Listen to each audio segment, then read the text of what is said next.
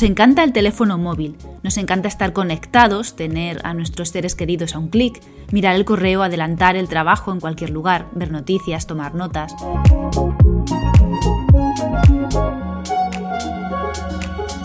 Ahora esta herramienta tiene una función más, aportarnos una notificación de gran valor para evitar aumentar las consecuencias de los escenarios de riesgo. Bienvenidos a un nuevo episodio.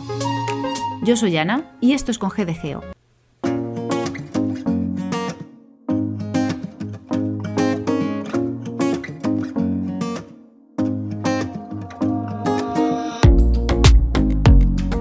Hablar de un sistema de envío de avisos de emergencia mediante un fuerte sonido por nuestro teléfono móvil creo que ya es conocido por muchos de los que ahora estáis escuchando. Esta modalidad alerta a aquellos terminales que se encuentran en una zona de riesgo para así prevenir a los usuarios sobre alguna situación de emergencia o fenómenos extremos que puedan sucederse en el territorio.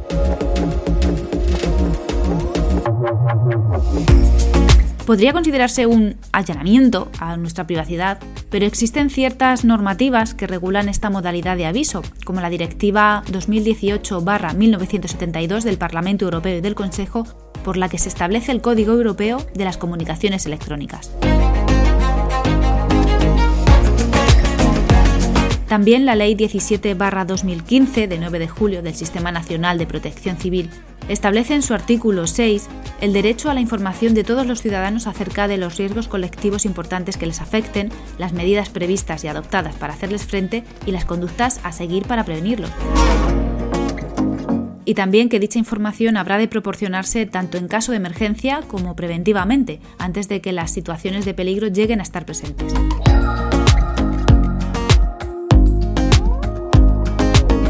Todo esto es cita textual de un documento compartido por el Ministerio de Asuntos Económicos y Transformación Digital del Ministeriado de España.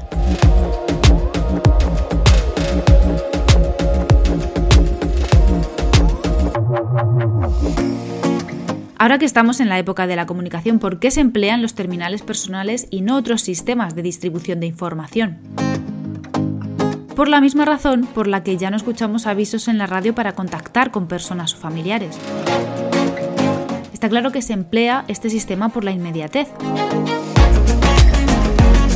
Una situación de emergencia no avisa con tiempo y pensar en retransmitirlo por radio o por televisión no sería igual de eficiente.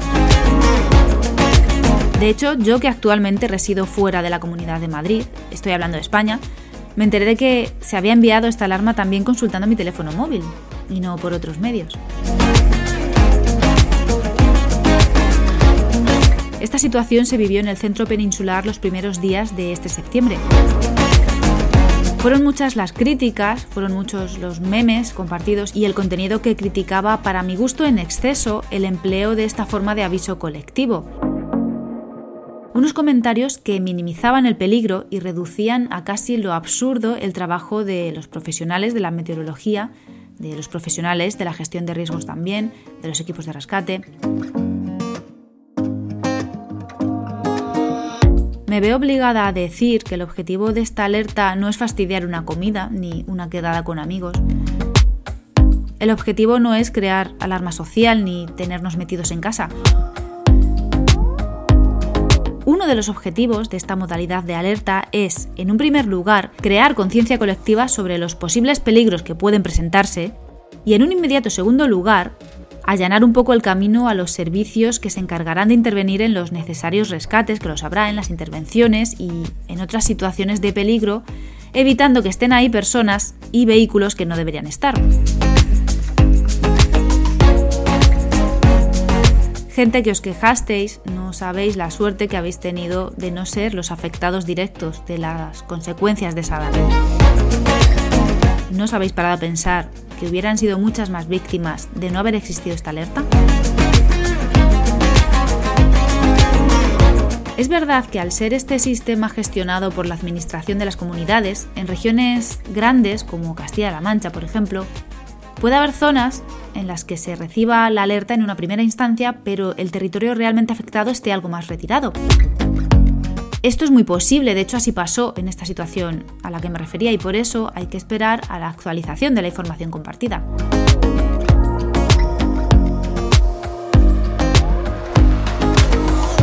Este sistema no está pensado para ser una alerta a la carta.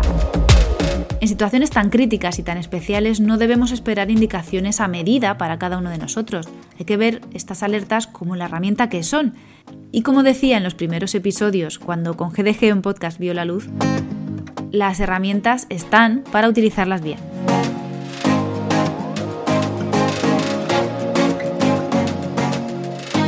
Del blog al blog con GDGeo.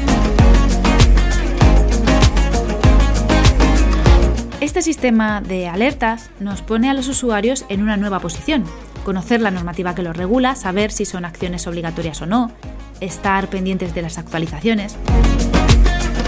Las preguntas más básicas que surgen de esta situación son las que nutren el texto de la recomendación lectora de hoy, que reza Derechos y deberes de una persona ante un aviso móvil por emergencias, del portal de periodismo maldita.es.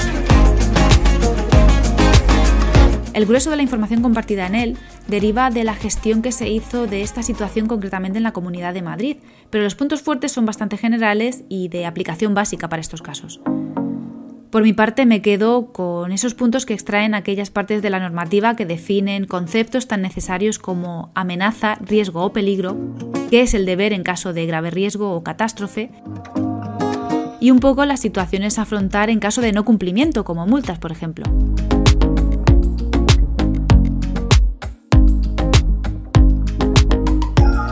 En el texto del blog congdgo.wordpress.com que acompaña este episodio, amplío un poquito más esta información y también dejaré el enlace a un podcast que a mí me gusta mucho, no es de ciencia ni de ingeniería, pero publicó hace tiempo un episodio en el que hablaba del origen de este tipo de alertas móviles en Estados Unidos.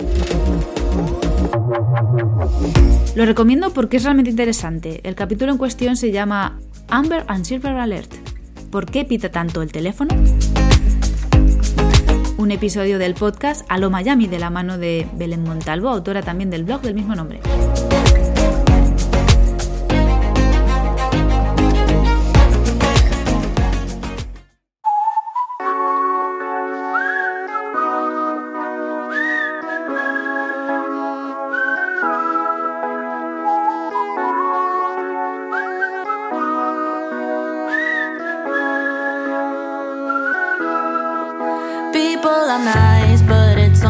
Despedimos un episodio más que ha sido posible gracias a Podcastidae, la red de podcast de ciencia, medio ambiente y naturaleza.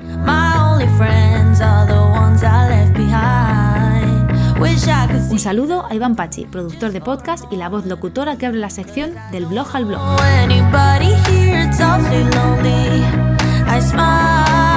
Como siempre, el blog que da forma a este contenido, www.congdgo.wordpress.com en el que figuran textos, programas, otras colaboraciones y los datos de contacto.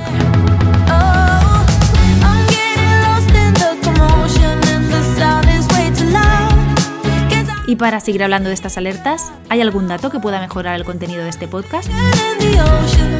Quedan abiertas opiniones, dudas, críticas y recomendaciones en los comentarios del episodio y en redes con la etiqueta con GDGO.